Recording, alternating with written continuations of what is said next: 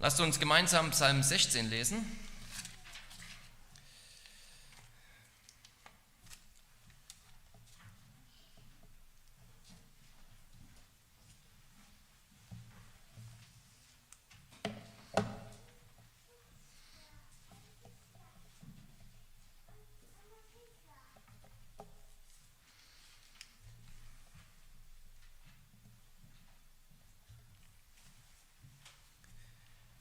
Ein Miktam von David.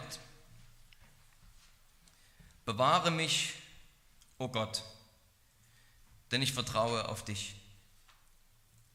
Meine Seele, du hast zum Herrn gesagt, du bist mein Herr, es gibt für mich nichts Gutes außer dir.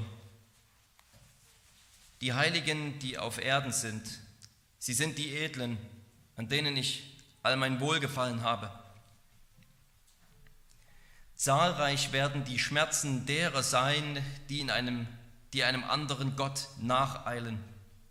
An ihren Trankopfern von Blut will ich mich nicht beteiligen, noch ihren Namen auf meine Lippen nehmen. Der Herr ist mein Erbteil und das Teil meines Bechers. Du sicherst mir mein Los. Die Messschnüre sind mir in einer lieblichen Gegend gefallen. Ja, mir wurde ein schönes Erbe zuteil. Ich lobe den Herrn, der mir Rat gegeben hat. Auch in der Nacht mahnt mich mein Inneres. Ich habe den Herrn alle Zeit vor Augen. Weil er zu meiner Rechten ist, wanke ich nicht. Darum freut sich mein Herz und meine Seele frohlockt. Auch mein Fleisch wird sicher ruhen. Denn du wirst meine Seele nicht dem Totenreich preisgeben und du wirst nicht zulesen, dass dein Getreuer die Verwesung sieht. Du wirst mir den Weg des Lebens zeigen. Vor deinem Angesicht sind Freuden in Fülle, liebliches Wesen zu deiner Rechten ewiglich. Wort des lebendigen Gottes.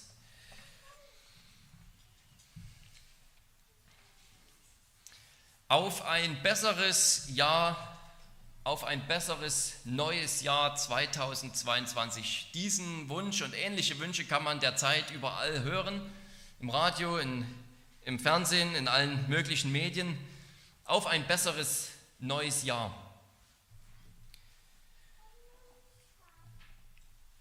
Was ist für uns ein besseres neues Jahr? Was brauchen wir, was brauchst du, damit es ein besseres Jahr 2022 wird als 2021? Wenn man die Welt reden hört, wenn man die, das Radio anschaltet, da hört man ganz verschiedene Elemente, Aspekte, die nötig sind, damit dieses Jahr endlich besser wird. Die Corona-Zahlen müssen nach unten gehen, die Schulen müssen dieses Jahr am besten aufbleiben, die Betriebe müssen geöffnet bleiben. In der Politik muss es wieder besser und vernünftiger laufen. Vielleicht muss ich dieses Jahr endlich es schaffen, mit Rauchen aufzuhören. Wenn ich dieses Jahr endlich abnehmen könnte, dann wäre es für mich ein besseres neues Jahr. Wenn ich gesund bleibe,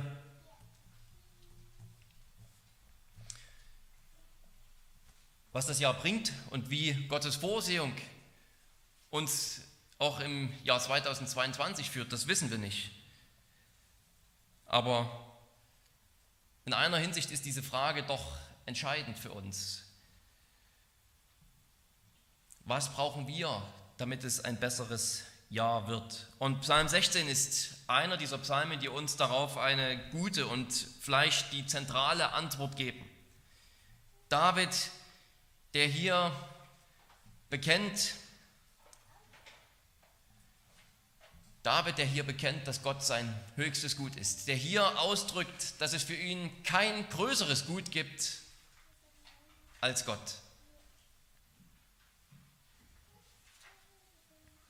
Ja, wenn wir diese Perspektive einnehmen und uns hier von diesem Psalm anleiten lassen, Gott so zu suchen und mit Gott so zu leben, wenn wir dieses Vertrauen haben dürfen wie David, dann werden wir am Ende dieses Jahres sagen können, es war ein gutes Jahr. Vielleicht, weil ich hier in diesen Bereichen meines Glaubens gewachsen bin, war es tatsächlich ein besseres Jahr. Nicht, weil die Politik jetzt macht, was mir gefällt. Nicht, weil jetzt die Corona-Zahlen sind, wie sie mir gefallen. Nicht, weil jetzt mein Gesundheitszustand besser ist. Oder weil ich in einer schwierigen Lebenslage endlich Klarheit bekommen habe, wie es weitergeht und was der Herr von mir will, ist es ein besseres Jahr gewesen. Sondern weil ich sagen kann, der Herr ist mein höchstes Gut. Mir ist das Los auf ein wunderbares, auf ein herrliches Erbe gefallen. Und dafür wollen wir uns diesen Psalm in zwei Abschnitten anschauen oder unter zwei Punkten. Man könnte diesen Psalm ungefähr grob gliedern.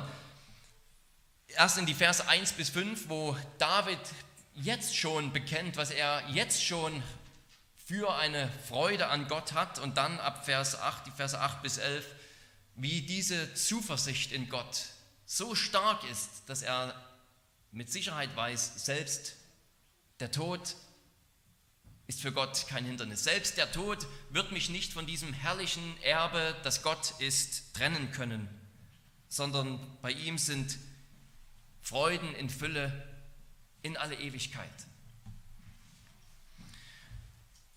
Psalm 16 ist ein Psalm, der auch aus der Not geboren ist, wie wir es schon in Vers 1 merken, wo es ja heißt, wo er betet, bewahre mich. Da ist also eine Not, vor der David bewahrt werden muss. Oder er sagt später, dass er nicht wanken wird. Da wird schon deutlich, hier besteht die Gefahr, hier ist ein, ein Angriff auf ihn, der ihn eventuell ins Wanken bringen könnte. Aber gleichzeitig, gleichzeitig tritt die Bedrohung, der David ausgesetzt ist, so in den Hintergrund, dass dieser Psalm eigentlich ein durch und durch erfreulicher und ermutigender Psalm ist. Es ist ein Psalm, der uns schon beim ersten bloßen Lesen im Grunde ermutigt und anspricht und vielleicht uns in uns dieses Bedürfnis weckt, dass wir sagen könnten, so will ich auch reden, dass der Herr mein Erbteil ist, dass die Messschnüre in eine liebliche Gegend für mich gefallen sind.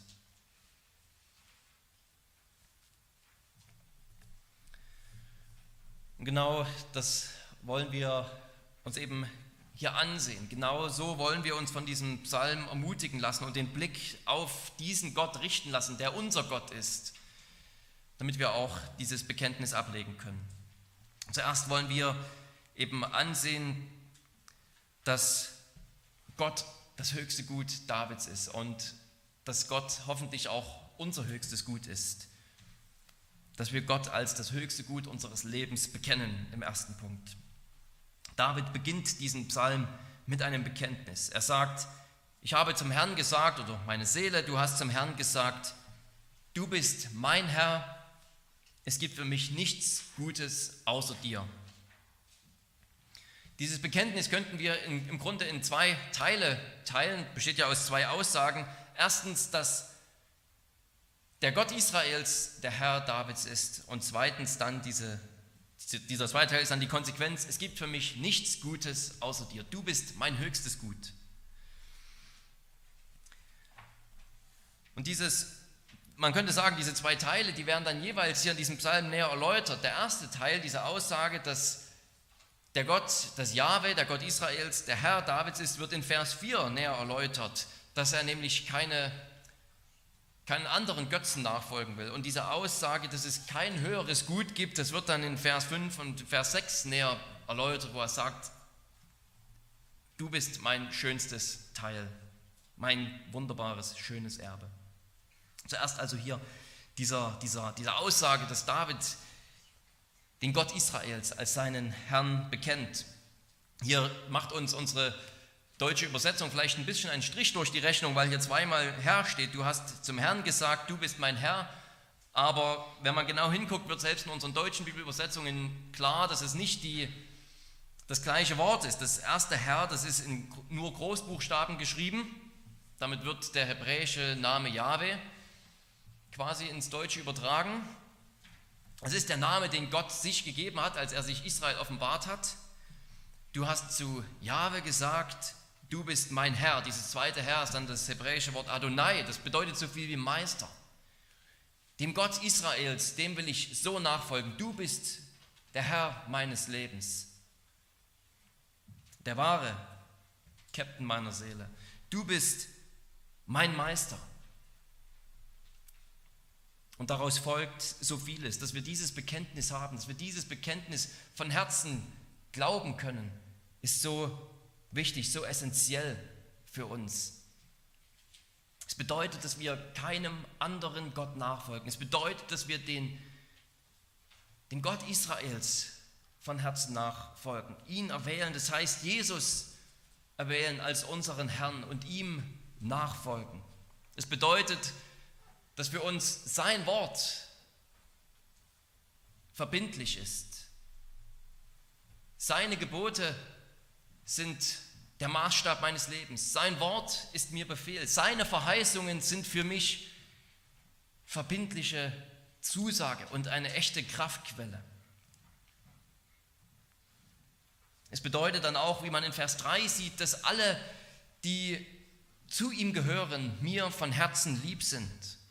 Auch wenn sie in ihrem Leben oder in ihrer Lehre nicht fehlerfrei sind oder ohne Sünde. Die Tatsache, dass es die Heiligen Gottes sind, macht sie mir lieb.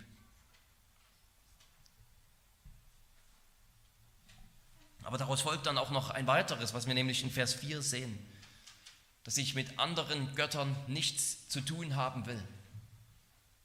Jesus selbst sagt es so, dass wir nicht zwei Meistern, nicht zwei Herren dienen können. Wir können nicht gleichzeitig dem Geld dienen und Gott. Wir werden entweder den einen, dem einen anhängen und den anderen verachten oder den einen lieben und den anderen hassen. Wir können nicht beides haben. Nicht zwei Meister, nicht zwei Herren. Lasst uns von ganzem Herzen genau so mit David bekennen, dass es für uns keinen anderen Herrn und Meister gibt in dieser Welt und in unserem Leben als allein Jesus Christus. Und lasst uns dann auch so leben, wie David es hier sagt, ich will ihre Trankopfer nicht opfern. Das heißt, er will nichts mit irgendwelchen heidnischen Opferzeremonien zu tun haben, sondern allein die Opfer bringen, die Gott, dem Gott Israels gefallen. Er will nicht einmal ihre Lippen, ihre Namen auf seinen Lippen tragen. Das heißt, er will sie nicht anrufen im Gebet, er will sie nicht anrufen und seine Hoffnung auf sie setzen in irgendwelchen Ritualen. Und was bedeutet das anderes für uns, als dass wir uns auch prüfen auf unsere, äh, auf unsere Götzen, die Götzen unseres Lebens und uns fragen, wen trage ich auf meinen Lippen? Wie rede ich und wie offenbart mein Mund, von wem ich eigentlich die Hilfe erwarte? Von wem ich vielleicht erwarte, dass, es, dass er mir ein besseres Jahr 2022 schenkt? Ist es das Geld? Ist es die Gesundheit? Ist es vielleicht einfach dieses Bedürfnis nach einem ruhigen, gut situierten Leben? Wenn ich nur das habe, dann frage ich nicht nach Himmel und Erde. Oder sagen wir, was auch immer mir genommen wird, was auch immer mir gegeben wird, ich folge meinem Herrn und Meister Jesus Christus von ganzem Herzen nach. Sein Wort ist für mich verbindlich.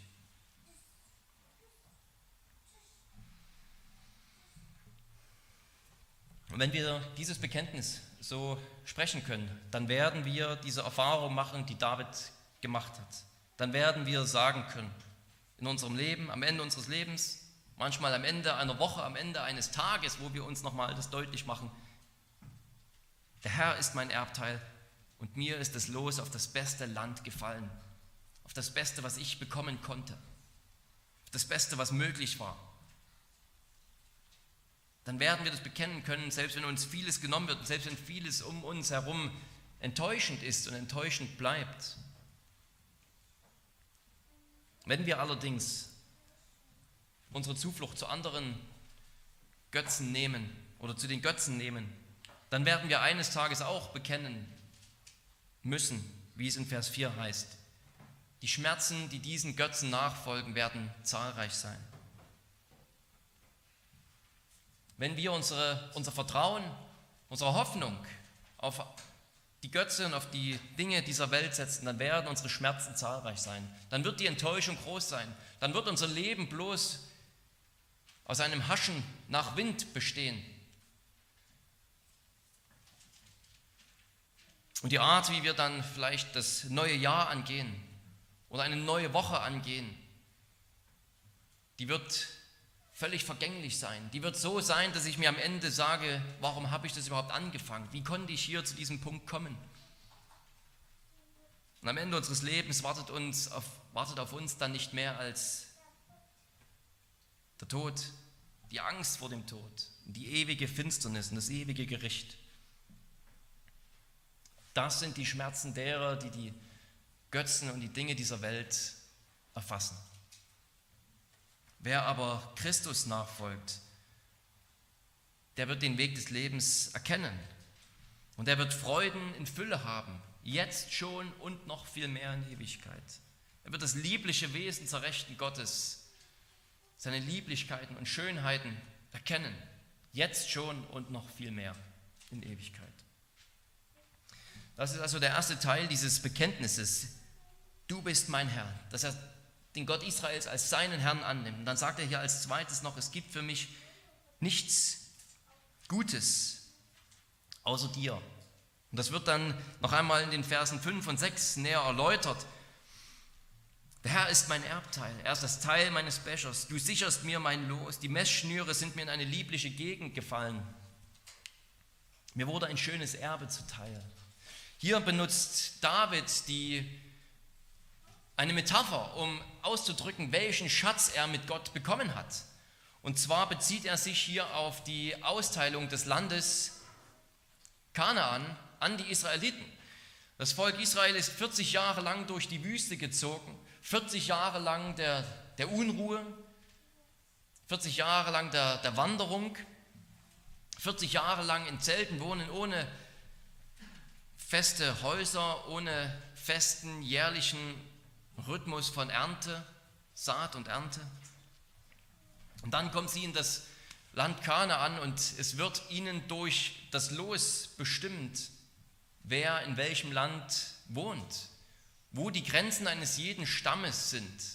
Sie entscheiden das nicht einfach selbst und sagen, du hast gute Arbeit geleistet, Stamm Ruben, du bekommst dieses Teil. Und Ephraim war nicht ganz so hilfreich, die bekommen nur einen kleineren Teil. Diese Verteilung des Landes an die Stämme Israels ist genau nach dem Willen Gottes passiert. Deswegen wurde das Los geworfen, sodass die Entscheidung ganz bei Gott liegt.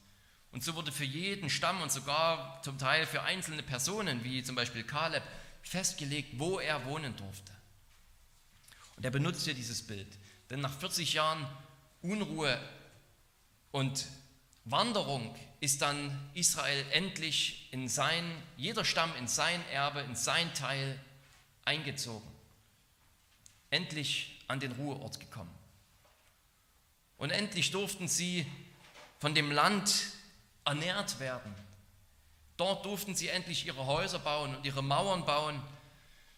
Und dort durften sie säen und ernten und wurden ernährt von dem Land. Und so dieses Bild benutzt David und sagt, wie gesegnet bin ich? Wie beschenkt bin ich? Mein Los ist auf ein gutes Stück Land, auf eine liebliche Gegend gefallen, und zwar auf Gott selbst, wie es bei den Leviten ja auch war, die kein einzelnes Gebiet Land bekommen haben, sondern im Dienst Gottes standen und so versorgt wurden.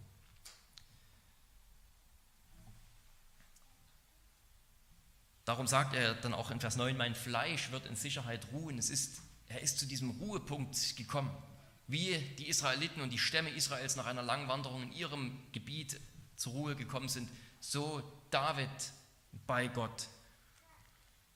Und so hoffentlich auch wir, dass wir sagen können, das Beste, was mir passiert ist, ist der dreieinige Gott. Und ich hatte vorhin schon erwähnt, dass wir in gewisser Weise, wenn wir sagen, du bist mein Herr, dass wir damit Jesus erwählen sollen als unseren Herrn. Und das ist damit, damit wollte ich deutlich machen, wir folgen eben ganz bewusst ihm nach und nicht den Dingen und den Götzen dieser Welt. Aber gleichzeitig muss man hier dazu sagen, um das Bild zu vervollständigen, eigentlich wurden wir zuerst von ihm erwählt. Und das Bild des Loses macht es so wunderbar deutlich. David hat nicht einfach gesagt, ich nehme mir Gott, so wie eben die Stämme nicht einfach gesagt haben, ich will hier am Meer einziehen und andere Stämme haben gesagt, ich will lieber am Jordan wohnen, ich gehe dorthin. Das Land wurde ihnen zugewiesen von Gott. Und David, David sagt es, er benutzt dieses Bild des Loses. Das Los ist für ihn auf Gott gefallen. Er hat das, er hat das Geschenk bekommen. Gott, das, das kann ich nicht verstehen. Mein Los ist so gefallen, dass ich Gott geerbt habe. Dass Gott jetzt mein Teil ist, von dem ich leben darf, mit dem ich leben darf. Das beste Los. Der absolute, ultimative Hauptgewinn. Es gibt kein besseres Los, das ich hätte ziehen können, das mir gegeben wurde, das der Herr so hat fallen lassen für mich. Wir sind beschenkt. Gott selbst hat sich uns beschenkt. Womit haben wir das verdient, dass wir Gott haben dürfen, dass wir den Herrn Jesus, unseren Herrn nennen dürfen, dass wir uns Christen nennen dürfen und seinen Namen tragen? Das haben wir nicht verdient. Lasst uns wieder ganz neu verstehen und ich hoffe, dass wir das immer mehr verstehen, was das wirklich bedeutet, was für ein wunderbares Los, was für ein wunderbares Teil uns geschenkt wurde, als wir zum Glauben gekommen sind, als wir diese Erkenntnis haben durften. Jesus Christus ist der Retter. Er ist das wahre Ebenbild Gottes. Und er rettet auch mich. Was für ein Privileg, was für ein Geschenk.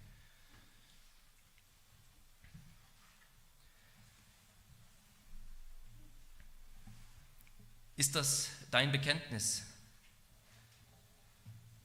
Wenn das unser Bekenntnis ist, dann kann ich nur dazu ermahnen, dass ihr dieses Bekenntnis festhaltet bis ans Ende. Dass ihr diesen Weg des Lebens weitergeht bis dorthin, wo wir Freuden in Fülle ererben werden. Noch viel, viel größer, als wir sie jetzt haben können. Wenn das nicht unser Bekenntnis ist, dann haben wir umso mehr Grund, auf diese Unterweisung zu hören, die Unterweisung Gottes anzunehmen.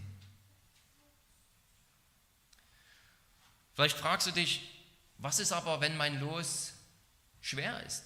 Was ist, wenn mein Los doch ein schweres, ein schlechtes Los ist? Wenn mir etwas Schlechtes zuteil geworden ist im letzten Jahr, vielleicht in der letzten Woche? Wenn mein Teil alles, alles, alles andere als schön ist? Genau das ist der Punkt. Genau das ist der Punkt. Gott ist dein Teil. Gott ist dein Los. Du hast diese Herrlichkeit in ihm. Gerade wenn die äußeren Umstände nicht gut sind, wie es ja vielleicht bei David auch war, der hier in einer Notsituation war, gerade da ergibt das ja so richtig Sinn, wenn wir das bekennen, mein Teil, mein eigentliches Los ist doch der Herr und nicht die Dinge dieser Welt, die schwer sind. Und die Herrlichkeit des Herrn überwiegt bei weitem die Leiden und das schwere Los dieser Zeit. Paulus sagt es mehrfach im Neuen Testament. Die Leiden dieser Zeit können niemals ins Gewicht fallen gegenüber der überschwänglichen Herrlichkeit des Evangeliums, die wir in Jesus Christus haben. Das ist unser Los. Lasst uns also, wenn wir diesen Glauben haben, dieses Bekenntnis festhalten und lasst uns, wenn wir dieses Bekenntnis noch nicht sprechen können, auf diese Unterweisung hören, wo wir den Weg des Lebens finden und den Weg zu diesem Bekenntnis, zu dieser Herrlichkeit. Und das wollen wir im zweiten Punkt uns anschauen, den Weg des Lebens gehen. Den Weg des Lebens gehen. Hier geht es dann um die Verse 8 bis 11. David ist jetzt schon in der Gegenwart, das kommt in dieser ersten Hälfte des Psalms raus, ist jetzt schon so von der Gewaltigkeit und von der Herrlichkeit Gottes überzeugt und von seiner Schönheit und von seinem alles übertreffenden Wert, dass er sagen kann, voller Zuversicht über die Zukunft, nichts wird mich von dir scheiden, nichts wird mich von deinen Lieblichkeiten, deinen Herrlichkeiten scheiden. Nicht einmal der Tod selbst. Und spätestens hier, denke ich, muss uns allen klar werden, dass David hier nicht von sich selbst redet, sondern von Jesus Christus. Ja, ich hätte im Grunde genommen diese Predigt genauso gliedern können, wie ich es neulich schon mal einmal bei einer Predigt hatte. Erstens, wie betet Jesus Christus diesen Psalm? Und zweitens, wie beten wir diesen Psalm? Denn wer konnte mehr sagen als Jesus Christus, Gott ist mein Teil, da Jesus doch sagte, ich und der Vater sind eins.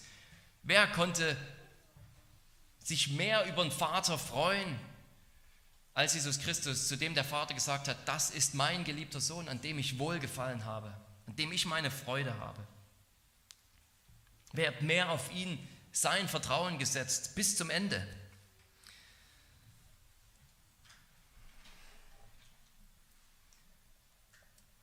Also schon in der ersten Hälfte können wir ganz leicht und ganz wunderbar die Stimme Christi vernehmen. Aber hier in der zweiten wird es noch deutlicher. Und es wird aus einem ganz einfachen Fakt klar. Warum geht es hier um Christus und nicht um David? Um es ganz platt zu sagen, weil David nicht vor der Verwesung bewahrt wurde. David ist nicht, in Klammern noch nicht, auferstanden. Es ist so simpel. Petrus zitiert Psalm 16 in seiner ersten Predigt in der Apostelgeschichte Kapitel 2. Das große Pfingstwunder ist geschehen. Die Menschen versammeln sich, um herauszufinden, was los ist. Und Petrus hält eine lange Predigt darüber, dass Jesus von Nazareth von den Toten auferstanden ist und dass sie, diese Leute, die hier eben dann bei diesem Pfingstereignis anwesend waren, bezeugen können, dass er auferstanden ist von den Toten. Und so zitiert er ab Kapitel, also Apostelgeschichte 2, ab Vers 25, Psalm 16, die Verse 8 bis 11, ein ziemlich ausführliches, langes Zitat. Und er sagt, dass David hier von der Auferstehung des Christus gesprochen hat. Nachdem er dieses lange Zitat hier aus unseren Versen gesprochen hat, dass dein Frommer, dein Getreuer die Verwesung nicht sehen wird und so weiter, sagt er, ihr Männer und Brüder, es sei mir erlaubt, freimütig mit euch zu reden von unserem Stammvater David. Er ist gestorben und begraben und sein Grab ist unter uns bis zu diesem Tag. Mit anderen Worten, wir alle wissen, dass David hier nicht von sich selber spricht, weil sein Grab bis heute da ist. Er ist nicht auferstanden.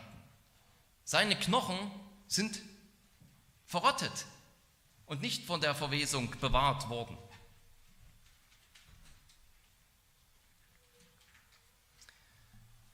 Aber wie kann David sowas dann sagen? Weil David von Jesus redet. Oder weil David es hier sogar in, so formuliert, dass er, wenn er in der Ich-Perspektive redet, von sich selber redet, prophetisch diese Worte sozusagen dem Messias Christus in den Mund gelegt hat. Petrus fährt dann fort zu sagen, da David ein Prophet war und wusste, dass Gott ihm mit einem Eid verheißen hatte, dass aus der Frucht seiner Lenden, dem Fleisch nach, der Christus erweckt werde, damit er auf seinem Thron sitze, hat er vorausschauend von der Auferstehung des Christus geredet, dass seine Seele nicht dem Totenreich preisgegeben worden ist und auch sein Fleisch die Verwesung nicht gesehen hat. Das ist, das ist hier diese Erklärung. David, der wusste, dass er stirbt. Der wusste, dass er hier nicht von sich selber redet. Hat doch gleichzeitig von Christus geredet. Und er wusste das auch ganz sicher. David, äh, Gott hat ja einen Bund mit David geschlossen. Wir lesen davon im 2. Samuel Kapitel 7 und da sagt Gott zu David, wenn deine Tage erfüllt sind und du bei deinen Vätern liegst, so will ich deinen Samen nach dir erwecken, der aus deinem Leib kommen wird, und ich werde sein Königtum befestigen. Hier wird also ganz klar, Gott sagt ihm das, wenn du einst bei deinen Vätern liegst, das heißt tot und im Grab, dann werde ich von deinem Samen nach dir einen erwecken, der das Reich baut, der das Reich Gottes befestigt. David weiß also, ich bin nicht der, der kommen soll. Ich bin nicht der, der das Reich in Ewigkeit befestigt, der Messias, sondern wenn ich tot bin, da kommt einer. Und so wusste er und konnte hier prophetisch reden, dass irgendwann einer kommt, den Gott nicht im Grab lassen würde. Und die nächste Aussage, die Petrus dann macht, die ist entscheidend für uns. Diesen Jesus hat Gott auferweckt. Dafür sind wir alle Zeugen. Die Apostel, das ganze Neue Testament, die bezeugen uns, die bestätigen uns, wer auferstanden ist. Von wem diese Worte hier im Psalm 16 handeln, ist Jesus von Nazareth. Es ist, er ist der Christus, er ist der Getreue Gottes, der den Tod überwunden hat für uns. Er ist auferstanden von den Toten. Ja, ihm wurde in der Tat vielleicht als dem einzigen wirklich ein wahrlich schlechter und böser Becher zuteil, der Becher des Zornes Gottes, den er getrunken hat für uns. Er ist ja wegen unserer Sünde gestorben. Warum er überhaupt im Totenreich war, war, weil wir das verdient hatten, weil wir dorthin gemusst hätten. Aber er wurde auferweckt. Was für eine wunderbare Vorstellung. Das ist natürlich spekulativ, aber was für eine wunderbare Vorstellung, wenn man sich einmal denkt, dass Jesus selbst vielleicht an einem Psalm wie diesen oder vielleicht genau an diesem Psalm gedacht hat, als er im Garten Gethsemane war und gelitten hat. Oder als er vor dem Hohen Rat stand. Oder als er am Kreuz hing. Wie muss es da gewesen sein, am Kreuz hängend, diese Verse im Kopf zu haben, zu sagen, ich habe den Herrn alle Zeit vor Augen. Er hat den Vater alle Zeit vor Augen. Seine Seele frohlockt, sein Fleisch, er hängt dort am Kreuz, sein Fleisch wird in Sicherheit ruhen. Denn du wirst meine Seele nicht dem Totenreich preisgeben. Ja, ich werde sterben, aber du wirst meine Seele dem Totenreich nicht preisgeben. Dein Getreuer, dein Frommer wird die Verwesung nicht sehen. Ich werde aus dem Grab kommen du wirst mir den Weg des Lebens zeigen. Und das ist passiert. Jesus, der durch den Tod ins Leben eingegangen ist, in die Herrlichkeit zur Rechten des Vaters. So wie er sagt, weil der Herr zu meiner Rechten ist, werde ich nicht wanken, sagt er dann, zu deiner Rechten ist das liebliche Wesen in Ewigkeit. Und dort hat er sich gesetzt als unser Hohepriester, als unser Stellvertreter um zu gewährleisten, dass auch wir diesen Weg gehen können, diesen Weg des Lebens. Du wirst mir den Weg des Lebens zeigen. Das bedeutet für uns nichts anderes, als dass wir Jesus im lebendigen Glauben erfassen, denn er ist der Weg. Jesus ist der Weg des Lebens. Und wenn wir dieses Bekenntnis noch nicht so sprechen konnten oder diese diese Freude nicht haben, wenn wir zwar sagen könnten, es ist theologisch gesehen wahr, dass Gott das höchste Gut des Universums ist, aber nicht in der Lage sind zu sagen, er ist mein höchstes Gut, dann lasst uns wieder ganz neu diesen Weg des Lebens gehen und erfassen, uns an Jesus Christus hängen, ihn kennenlernen, damit wir die Zuverlässigkeit und die Treue und die Kraft und die Liebe des Vaters und des dreieinen Gottes erkennen. Und dann gehen wir eine Freudenfülle ein. Jetzt schon durch den Glauben und dann noch viel mehr in Ewigkeit. Ich möchte mit zwei Fragen schließen. Das kann man wie eine Art Neujahrsvorhaben sehen, aber muss man nicht, weil wir als Christen im Grunde uns die gleichen Fragen jeden Sonntag stellen könnten und jeden Sonntag und jeden Tag uns im Grunde diese Fragen stellen könnten, diese und ähnliche. Erste Frage, was ist eine Sache, die du dieses Jahr tun könntest, um Gott mehr zu genießen? Um mehr von, diesem, von dieser Freude, von dieser Zuversicht hier zu bekommen, wie David sie im Psalm 16 ausstrahlt und wie Christus sie ausgelebt hat. Was ist eine Sache, die wir tun könnten in diesem Jahr oder für diese Woche, um Gott mehr zu genießen? Wie gesagt, es ist keine nur reine Neujahrsfrage, auch wenn sie sich vielleicht dafür gut eignet, weil wir uns diese Frage ständig stellen könnten.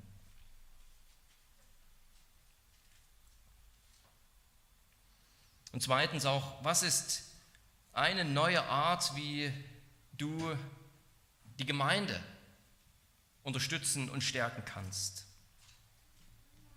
In diesem Jahr oder überhaupt. Im Psalm 16 ist ganz wunderbar, dass diese Freude an Gott hier automatisch auch zur Freude an den Heiligen führt.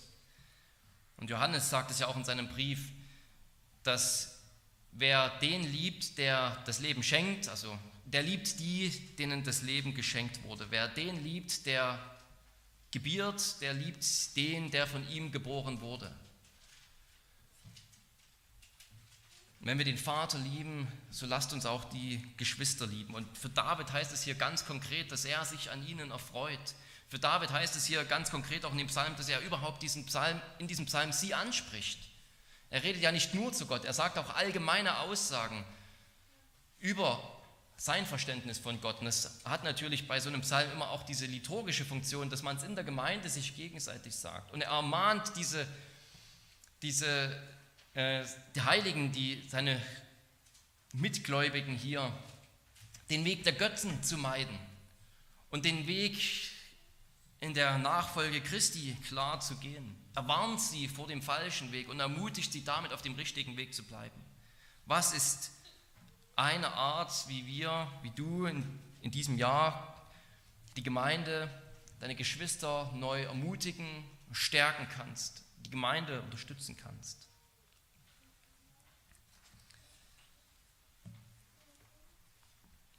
Lasst uns gemeinsam als Gemeinde diesen Weg des Lebens gehen. Lass uns gemeinsam als Gemeinde Gott als unser höchstes Gut bekennen und diesen Weg des Lebens gehen, ihm zur Ehre. Amen. Wir beten.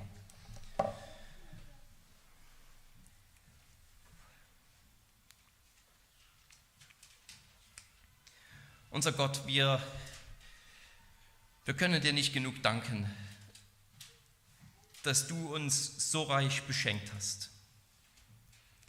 Wir haben das nicht verdient, weil wir immer wieder unsere eigenen Wege gehen, aber du hast dich uns geschenkt, sodass du selbst uns deine Freunde nennst, Herr. Was für ein Privileg für uns Menschen, für uns Sünder, Freunde Gottes heißen zu dürfen und Kinder Gottes. Lass uns erkennen, dass du das höchste Gut bist, damit du es dann auch in unserem Leben bist und wir so leben. Hilf uns, den Weg des Lebens zu gehen und hilf denen, die heute hier sind oder diese Predigt hören und diesen Weg noch nicht beschritten haben.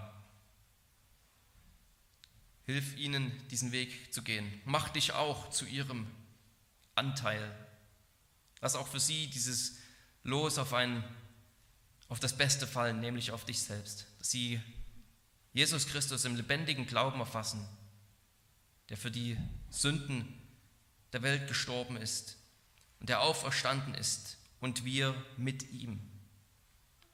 In seinem Namen beten wir. Amen.